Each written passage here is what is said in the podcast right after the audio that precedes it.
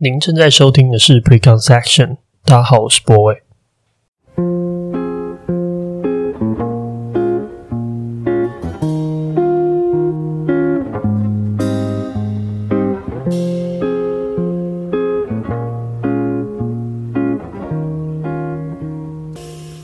欢迎收听今天的节目。大家好久不见。对，就是上一次跟的时候，应该已经是。七月底嘛，对，所以算是隔了一阵子，大概一个多月吧。嗯，其实不跟的理由其实也蛮简单，就是因为我们前一阵子在做我们自己网站的改版，就是预约化的改版，然后改版的同时要处理不太太多事情，然后加上这一阵子又开始忙那个这个日历这件事。那嗯，其实忙起来对我来说最大的困扰是，我就没有足够的时间去想。我呃，能够梳理我想要讲的东西，或是把我还在想的一些事情想清楚。大家应该可以理解，就是呃，我觉得我的节目的性质其实是比较，嗯，也不能说难做吧，但是我觉得我的属性是比较，我我需要花一些时间把事情想清楚，想完之后，然后再把它试着讲清楚，然后再把它录出来。所以我其实还蛮蛮需要一些时刻，是比如说呃独处啊，或是花一点时间把所呃最近感受的一些东西做一些呃凝结，然后只要工作量最近攀升到一个程度之后，我其实呃很难有足够 quality 的，就是品质足够好的结果来跟大家分享，所以就有点嗯。无预期的突然停更了一阵子，那当然很谢谢点开这一期的你。对，那不过我觉得有一件事蛮好笑，就是我昨天晚上在我的个人的线动呢，就是分享了我们下周三要发日历这件事情，顺便打一个广告。然后就有一位朋友就是私讯我，反正他意思就是说，那这周就会有 podcast 可以听。我想说，哇，太夸张了，就是嗯，现在大家已经把我整个。处理的事情拿捏的这么仔细，就是确实啊，就是这周必然会有一个 podcast，原因也很简单，就是我要卖日历嘛，所以赚钱的事情还是得做。然后二方面，我也是真的有一阵子没没有录了，不过也谢谢大家都是呃蛮 nice 的，就是不会，嗯，要怎么讲呢？就是呃，我觉得我好像也没有那么有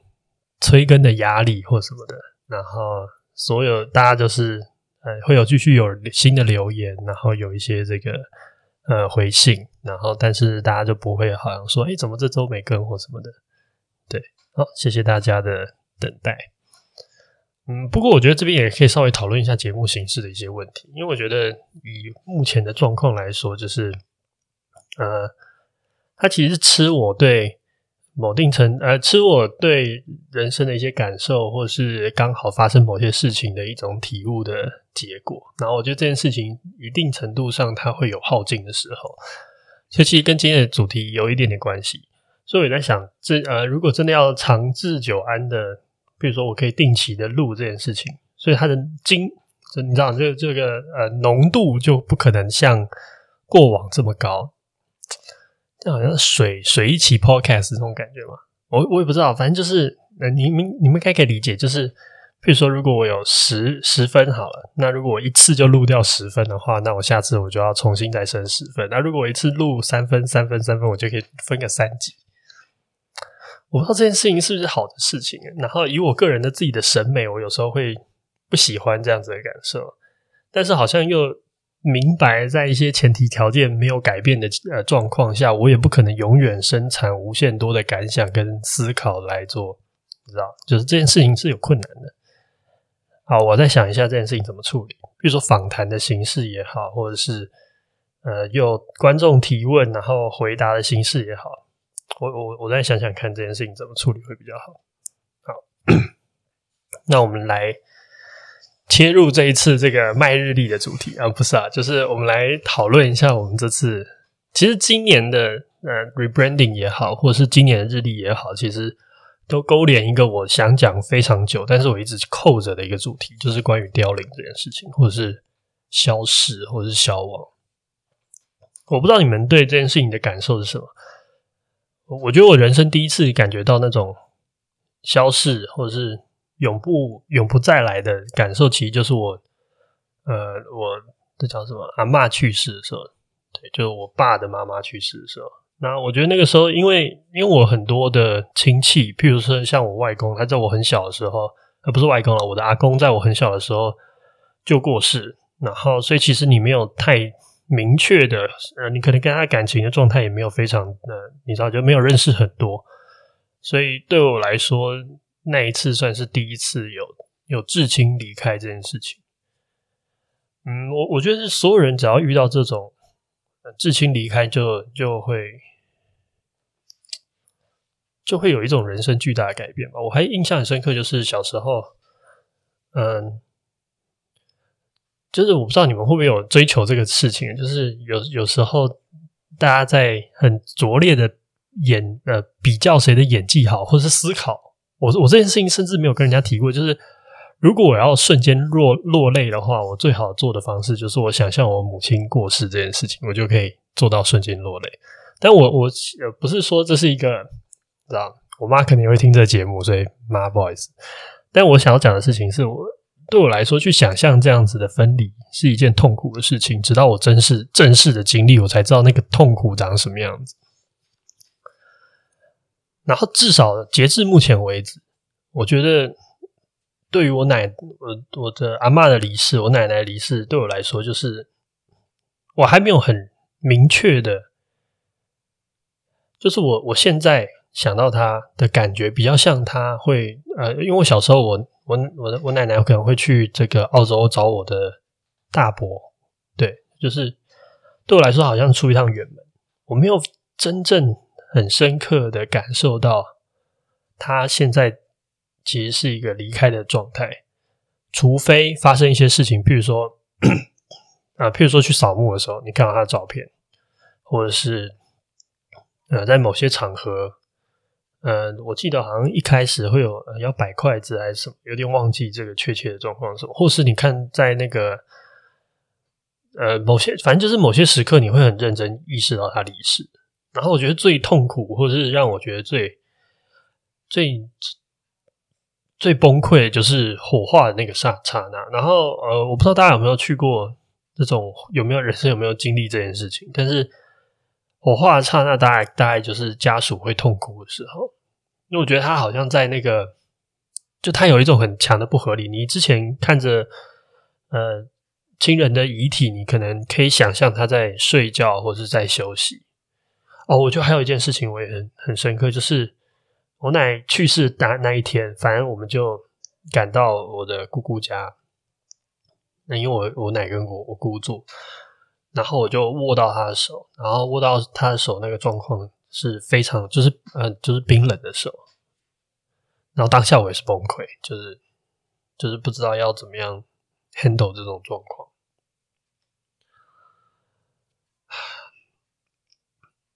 讲这个原因就是，这是我人生第一次很直面的接触到消逝，就是离开这件事情。因为这个离开不是简单离开，它是永远的离开。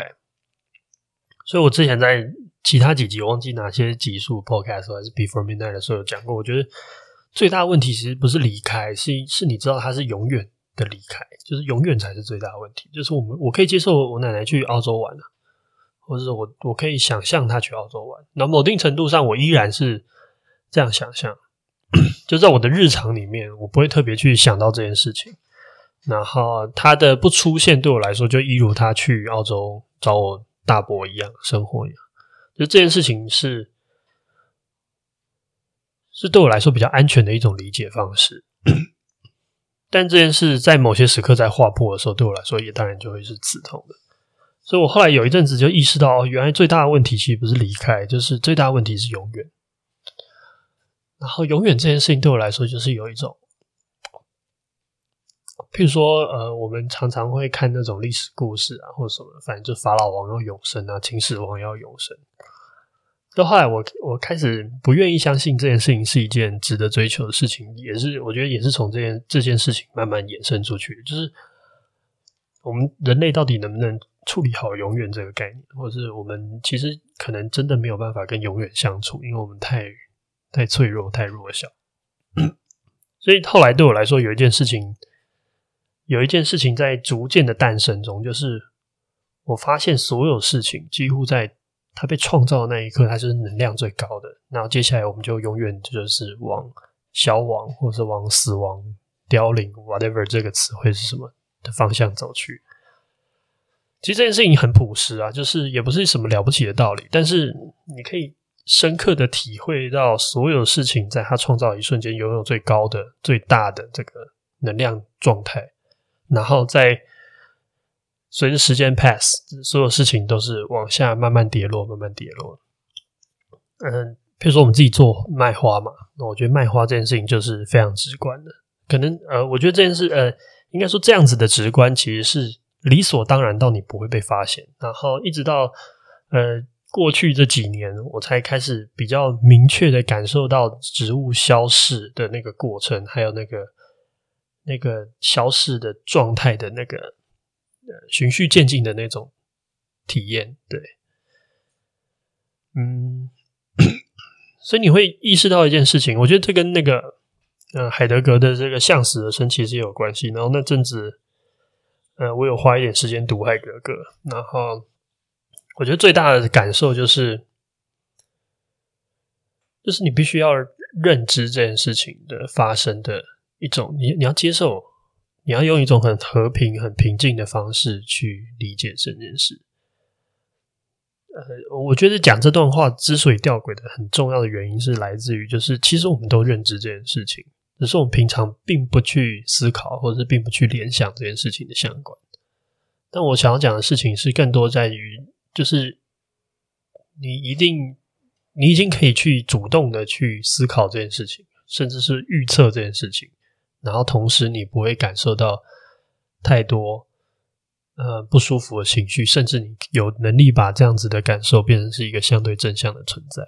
对，我觉得这后面就再再再补一些。后面再讲一些相关的一些东西，但我想讲的事情是，它其实是一种有点悲剧的，嗯，人生观。呃，我觉得它可以应用在几乎任何场景，譬如说像我们出这本日历，这本日历你不会一直觉得它很酷，或者是你不会一直觉得它好啊。不要拿我们的产品举例好了，好像在打广告。譬如说。任何事情，啊，不知道，比如说最近 Apple 不是又发它那个第十四代 iPhone 吗？Apple 刚出来的时候，大家觉得最酷，然后后来每年每年，它可能有有还是酷，到现在依然还是相对酷吧，我在猜。但是我想要讲的事情是，其实慢慢慢慢，你已经也也很多人开始不觉得这件事情是值得这么被欣赏的。然后呃，所有的创作也是如此，就是嗯。当它被创造出来那个刹那，它永远是拥有最大的能量、最最丰满，所有我们关注的心血给它呈现的那种状态。然后随后我们会习惯它，或者是我们会转移目标。我们不可能对一件事情有持续的热情跟关注，然后我们逐渐的消亡。所以所有事情都是这样。然后这件事情的重要性来自于什么？就是我觉得它对我来说。最大影响，它对我来说是一种很重要的一种人生思考的底色。我遇到任何好的事情，或是不错的事情，其实我底下就有一个城市自己跑一个运作，就是它有一天有一天它都不会再那么好，或是有一天它都不会再这么棒，然后有一天它可能最后就会消失。然后这个消失对我来说，其实是一种。嗯，一种，它虽然有点有点悲伤，有点沮丧，但它其实本质上是一种，嗯，一种美德，就是我可以更好的去处理这样子的状态。譬如说，我能够让我知道它要消失，所以如果我真的珍惜这件事情的话，我此时此刻我就更有动力去做付出相对应的努力。或者是我可以理解，可能在跟这个人的相处的过程之中，我下一次不知道有什么什么状况，那我可能就可以激发我坐，比如说坐一趟很远的车去找这个人，一起喝个酒聊个天，或者是做其他的事情。但我想讲的事情是，这样子如此必然的状态，其实一直以来都没有办法被我们很好的接受。然后那个接受的状态，或是我觉得够 qualified 的那个状态，是要有一种淡淡的哀伤，包含着一种对世间的，我不知道要不要用冷淡，或者是一种漠然的那种状况。但它并不是一个真正意义上的放弃，而是一种心知肚明的平静。那我我觉得我能处理的词汇大概就这么多。然后第二件事情，我觉得对我来说蛮重要，就是呃，人生人生是没有意义的，对，然后所有的意义都要自己创造。我觉得这是在我们的 podcast 的中间几集吧，其实就讲了很多，就包含自由跟意义的的这个。两端点的一些讨论，然后也包含这个我对意义这个人造物的这个理解。所以我想讲的事情是，其实人生大概就这种感觉，就是至少截至目前为止，人生是没有意义的。那所有意义都要透过你跟他人的相处，跟这个社会的互动，用你不管是自己创造给自己也好，或是别人赋予给你也好，然后这就是一个。我们愿意汲汲营营，或者是我们愿意花很多时间在上面的一个范畴。然后另外一个 part 呢，就是我们也意识到所有东西都在消失。然后，首先我先理解，永远对我们来说是一个负担。就是呃，我我不觉得我们有能力掌握永远。就算我们像吸血鬼，我我相信那个什么，大家也听过那个推石头的故事。呃，永远去做一件事情，永远呃，永远去做一件事情。一定都会是痛苦，不管他是做什么事情，对，就是一定都会腻，腻也都会烦，烦了就会崩溃，对。所以我想讲的事情是另外一个 part，就是其实我们有一个解脱的必然。说解脱是比较好听啊，但是说难听一点，就是我们都会死，对，有一天我们都会，就人的结局就是只有一种嘛，就是我们有一天会死。那这样子的死亡，其实对我们来说就是。一定程度上的让所有我们此时此刻愿意追求的事情，它有追求的急迫性。然后这个急迫性其实很巧妙，就是因为我们没有那么多时间去思考这件事情是否如此的有意义，我们没有那么多时间去做这件事。譬如说。呃，我做了一件事，呃，我做了一个 NGO，我我没有那么多时间去，我没有我没有一百年的时间去检视我这个 NGO 到底有没有那么意义，有有有意义，或是值不值得做。我只能在这么短暂的这一百年以内的人生里面去想办法做越多事。所以我觉得它产生一种很奇妙的一种连接，连接在于就是，当我们能够理解意义这件事情的时候，然后我们又可以推测意义需要人造的时候。某定程度上，我们在创造一种骗自己的状态，然后这个谜底或者是这个呃骗局什么时候被识破，或者是如何被识破，它其实是需要时间的。当你有无限的时间的时候，你就有可能，或是极大的概率，你会识破每一个想要骗你的骗局。那这个时候，你会突然觉得你的人生的虚无感，或者是那种掏空感会。无可救药大，你需要下一个骗局，下一个让你着迷的事情，让你愿意在这此时此刻花时间。然后也因为我们没有永远的生命，也没有永远的时间，所以我们拥有这样子，一切都有必要性。我此时此刻跟你见一面，就是就是最后一面，或是所有的东西都是倒置数的。所以我觉得这件事情是一个质朴，但是对我来说是非常。非常非常重要的一些理解吧，所以一旦你可以理解一件事情，呃，事物都会消失，然后你也理解意义的的人造性、人造属性，你就可以明白，呃，不管这个世界上有没有神，他创造的东西就是人与人之间互相创造意义，然后又给他们有限的时间，不能去破译每一个骗局，每一个意义呃自创的意义产生的骗局，因此。他们在有限的时间里面，他有急迫性，他也没有能力去完全识破所有骗局，因此他们能够有机会觉得自己过得丰富而满足。我不知道这样会不会有一种悲观感，但是我觉得，其得到这样的结论的我，会觉得这这一切的逻辑其实是有点有点甜蜜的。甜蜜的点在于，就是它其实是一种，首先它是一个精巧的设计，就是 就可能我们某定程度上被呵护吧，才会被值得如此精巧的设计。Whatever，但第二个重要点就是，我们有机会活在梦里，然后梦醒了我们就结束，就我们有机会过一生，觉得自己无限的有价值，无限的自我肯认，无限的认为自己是好的，然后就结束。我们有机会去过一个如此梦幻的一辈子，那我觉得这也许就是所谓的好的人生。或者是一个美满的人生的长相，我不知道，但是就是这件事情是有机会的，然后有机会这件事情对我来说是很不可思议的。对，那我我要这边也要来补一个我之前讲过的坑，就是最近哎、前一阵子那个在车上不是在 Netflix 上面有上演吗？然后我记得我之前有花一点时间说，我觉得在车上真的拍的非常好，然后也有。有那个时候也说，也许有空可以找一个时间去把在车上讲一下。但我觉得在车上细品它的剧情这件事情，其实是呃透过 podcast 讲也好，或是呃影评讲也好，我觉得就没有那个意义。因为其实最重要就是大家要去领略这个整部电影想要传达的感受，跟他呃处理的一些情绪技巧。但我想要讲一个对我来说非常重要的点，就是。像我我这样子的人，我很在意，就是，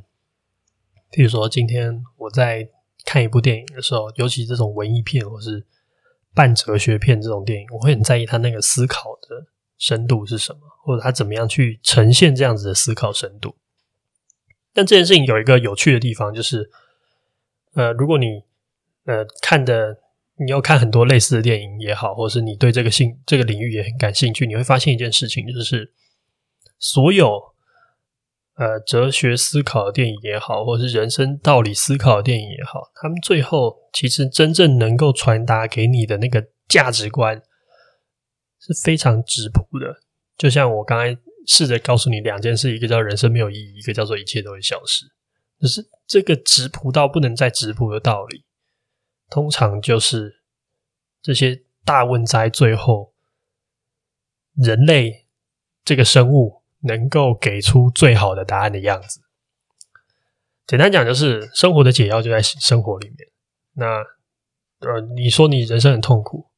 那最好的答案就是 好好生活。但是对一个人来说，如果我正在人生痛苦的时候，你跟我说好好生活，我会觉得很 bullshit，或者我觉得什么鬼？就是我现在已经很很痛苦于生活本身，你又叫我好好生活，所以这是在情绪上面，或者是。呃，在讲述这个道理的本身是一种很困难的状态，就像我刚才试图告诉你，人生都会消失这件事情，我觉得对我来说，它有一个很深层次的理解和感受，但是我也没有办法很能够确认每一个人在听完刚才那一段之后，他的理解跟了解跟我想要感受到的东西是雷同的，所以我觉得在车上里面有一个很厉害的地方，就是。嗯，它是一个舞台剧的架构，就是它是一部电影，然后男主角是一个舞台剧的的老师，一个剧作家，呃，编编剧 whatever，就是他他是一个这样的角色。然后他最后一段，他其实要讲的事情就是很简单，就是人在经历了一切的痛苦之后，我们继续活下去就好了。就是其实他的那个逻辑的那个层次简单清晰到就是这样而已，就是他就是我们就活下去。所以真正最大的问题在于导演要用什么方式来告诉你说我们活下去就好。嗯，后面就涉及一点剧透啊，因为我觉得这这不可能不剧透。然后如果你还没有看这部电影，你想要保留这个完整的体验，你可以掐掉。对，那我会在那个。说明栏告诉你说到什么几分几秒之后这一段会过。好，我我那我接下来就继续讲这件事情。它是一个舞台剧的形式，所以导演最后一段，我记得是最后十分钟还是十一分钟的时候，那这其中一个角，呃，其中一个女女生的这应该是配角吧，嗯，是比手语的嘛，那她就在这个男主角身上用手语比了一段话。我真的是每次看，每次都都会想，都会哭出来。就是那一整段如此的静谧，然后他因为透过舞台剧的这样子的形式，所以他在讲这些质朴的道理的时候，你又觉得合理。因为如果用电影讲的话，他必须要再生活感一点，或者他必须要再电影感一点。但舞台剧是一个，是一个呃，舞台剧本身就是一种人演的状态，所以他在讲一些他的那种。他不需要被要求到一种哦，我们想象中的电影，或者他有一个情节，然后的男主角如何爆哭，或是你不会对这件事情有这样的预期。因此，他在他用舞台剧放在这部电影里面，这样子的手法，很好的呈现出一种平静，然后把道理诉说，然后又不不 awkward 就不尴尬的一种方式。我觉得太厉害，就是。这件事情我非常佩服导演，就是他其实要讲的事情很简单，他就说我们要活下去，努力的为别人活下去，然后最后我们所受的苦都会被看见，都会被证明，然后直到我们到天堂的时候，我们就会过得开心的日子。所以它其实是一个非常相对宗教性的结尾，就是我们好好活着，为别人努力，互相为这个社会努力，然后为别人付出牺牲。然后这些痛苦的经历、痛苦的人生，我们咬牙吃过的苦，我们都会被一个神看见，然后这个神会给我们 credit，所以你不用担心，你会是好的。所以他要做的事情其实真的就很简单，就是叫你好好活着，你的付出不会白费，你会被人家看到，然后用一个相对宗教性或神学性的观点加入这个元素，所以他在解释事情如此质朴简单。但他居然想得到用这个舞台剧的方式来呈现这件事，让他在讲这一段话的时候，因为我第一次看那部电影的时候，应该是我记得好像是一个什么九点多，反正就是一个晚上很晚的场次，然后看到那一段真的是你就会你眼泪就会下来，然后整场都是安静的，他电影也没声音，因为他是一个手语的角色嘛，所以他并不会发声。只有简单一些背景音或气音什么的，但就是整个状态是一种非常静谧，那他把这么简单质朴的道理用手语加字幕的方式说出来，我觉得这件事情是我觉得在车上为什么会是一个神作的原因。至少目前为止，我觉得要去解释人生的痛苦，要去解释人生的道理，要去解释这些。人类历史上的大灾问，它从来就不是一个好回答的问题。而好不，它不好回答，其中一个很重要的原因就是人类其实也没什么好答案。至少以人类目前的思想格局来说，这些优秀的哲学家最后丢出来的东西大概就是这些了。那也不会有一个什么克苏鲁等级的那种。哦，人就发现这个宇宙的真相是什么，然后人人类崩溃这种这种答案也不会有这种东西。但我们最后能做的事情，就是在生活里面找解药。那他就回到一种最最最单纯、最平静的这种状态。所以最后就是，呃，导演透过什么方式，让我们很好的去接受这样子平静而简单的答案。那我觉得这部电影做这件事情做得非常好。好，那最后就讲一下，让我这个打个广告吧。就是今年我们的日历其实就是在讲的是消亡这件事情。应该说，我们整个改版网站，包含我们未来的这个花店的这个营运的精神的那个品牌精神的状况，其实我们想要讲的是一种温柔消亡的体验。嗯，我我觉得。很多时候，就是像花或是日历这种东西，它有一种雷同。它的雷同在于，就是这这两个东西都是一个会会随时间消失，而且消失的很明确的东西。我们卖周花嘛，所以每周我们都会买花，然后送到客人那边之后，经过一个礼拜，它就会渐渐的凋零。那日历的逻辑其实也是一模一样，就是它时间稍微长一点，一年之后。不管我日历做的如何，呃，你们都会把这本日历撕完，然后最后就会变成是一个，呃，至少它相对无法恢复的状态。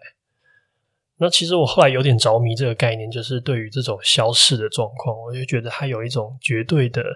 值得珍惜的状况。在这个，你可以想象，在这个时代，比如说我们买个 iPad，会买什么 Apple Care，或者是我们做任何事情，我们会希望它有保固，我们希望把东西延长推迟。但是我我们觉得我们在做的事情，更多的是在卖一种一定会凋零的东西，而且。呃，我这这半年我拍了非常多植物的照片，然后其中也包含很多正在凋零中的植物，那它呈现的样态也是非常非常美的。所以今年日历我们大概就是做把这件事情做好吧。就我觉得，我觉得今年也蛮有趣，就是这几年突然出现非常非常多本日历。一方面，日历不是一个非常高门槛的商品，就是只要有印刷，只是印刷的技术，它并不是一个什么样先进制成的东西。然后第二个就是，其实也蛮多人有不同的领域、有创意、有想法的，愿也愿意进来。但我觉得我们今年想要做的事情是，嗯，我们不想要再讲那么多，比如说植物的属性啊，或者什么的。其实我们就很单纯的把一句话，然后一张好看的照片，然后今天的日期跟这个这张照片里面的植物的名称告诉大家，就是一个很简单的东西。嗯，好啦，就是。我每年就是跟大家这个赏口饭吃，就这个时候，对，所以如果大家喜欢的话，可以去支持我们的日历，干不下，干不下。那我看一下，哦，这周有一封信，我觉得蛮有趣的，就是嗯、前几天才寄来的吧，但是我觉得呃是有趣的，就是首先你的尾包，你的尾单尾这个字打错了。那个我是吕不韦的韦，那重点是什么？就是他问我一个问题，他说他很好奇我对安全感议题的想法是什么，因为他不太懂为什么他有时候很有自信，然后也认为他的伴侣不会出什么出格的事情，但是遇到某些跟占有欲有关的事情的时候，他会无法马上想通，会被激起一些情绪，所以他在想说，这可能会这个这件事情他有这样的反应，可能某定程度上是。跟他存在价值的动动摇到他存在价值有关系，所以他才会产生不强烈的不安全感。就是他想要讨论安全感这个话题。其实我觉得安全感这件事情对我来说一直都是一种，你有没有办法认可此时此刻你是对的这个概念延伸出来的东西？其实人人，我我觉得再简单一点，我觉得人就是要一直确定自己是对的。对有对这个字。其实包含很多种面面向，比如说自己的存在是有意义的，所以是对的；或是你自己的选择是大多数人认可，所以你可以接受你是对的。所以“对”这个词其实是一个有点宽泛的意义，但是真正想要表达的事情是，呃，我觉得人会在他活着的过程之中需要一种，呃，一种肯认他值得活着，然后这个值得活着就是他存在。有价值也好，或者他存在对别人有帮助也好，就是 whatever 这这一切都是可能是有关系的。所以我觉得安全感会在于有点像是，呃，它有点像一个趴数吧。就譬如说，你有一百，你百分之百所有的这个社会，包含你自己，都觉得你活着是有价值的，你可能安全感爆高。但可能在某些议题上面，或者某些事情上面，对你来说，那是一个很重要的结。所以它一旦触发，它可能会把你的安全感从一百趴瞬间掉到六十趴。当你会觉得你到六十趴的时候，你就有点及格边缘了嘛。所以你当下你就会有防卫心态，你就会可能会有一些比较巨大的心理反应。嗯，我我觉得我也在试图理解，呃，我试图在梳理这件事情。我觉得可也许哪一天我想清楚的时候，我可能会有更有自信的去告诉大家说，我觉得人。唯一要担心的事情就是自己足不足够有存在的意义，就是有是不是值得存在的。也许这就是我们所有的情绪，或者我们有所有的呃冲突也好，或是我们所有的追求也好的最核心、最核心的问题：我们的存在是不是有意义的？因为我们终其一生，最后一刻我们都会死亡。那我们这一辈子的存在是不是值得的？还是我们就跟不需要存在的东西一样？那一想到自己不值得存在这件事情，或是没有意义存在这件事情，其实真的蛮动摇这个每一个人。就就是讲白一点，就是你就蛮有可能自杀的，对啊。也许就是这样吧，就是所有所有的人，唯一要思考的事情就是为什么自己值得存在，在这个有限的生命里面，为什么我们值得存在？所以有些人愿意为愿意付出很多事情而得到他人的认可，比如说他可能做一个 NGO 也好，或者他成为一间企业的老板，他想要这个社会的其他人告诉他你的存在是有价值的，或是有些人做一些非常艺术性的追求。他在透过这个方式，自己说服自己是有存在的价值，但也许这就是每一个世上每一个人努力做的事情吧。嗯，好了，那这个临时的这一集大概就是这样。然后我我猜我可能第第二季就会终止在这边，然后啊不，第一季就会终止在这边，然后第二季我可能要再花一点时间想一下形式。所以也欢迎，如果大家觉得有一个比较好的形式，能够建议我的，也可以告诉我。我我现在目前思考的点就大概就是，第一个就是可能处理访谈的，但是访谈这件事情有一点执行成本。然后，嗯，我也我也会想要调一些我觉得能够谈出个所以然的人来聊天。这件事情对我来说，可能也会也会有点琢，也也要花一点时间琢磨这件事情。然后其二呢，就是我也想过要回答的问题这件事，但可能他必须要有点，嗯，可能在描述的多一点也好，或是相对的去，嗯，更多的去讨论一些真正你们会想要知道的议题，让我知道。反正我会再想想看，怎么样才能把这个节目做的比较，叫什么长治久安一点。对，好，那今天的节目就到这边。感谢你的点开，大家晚安。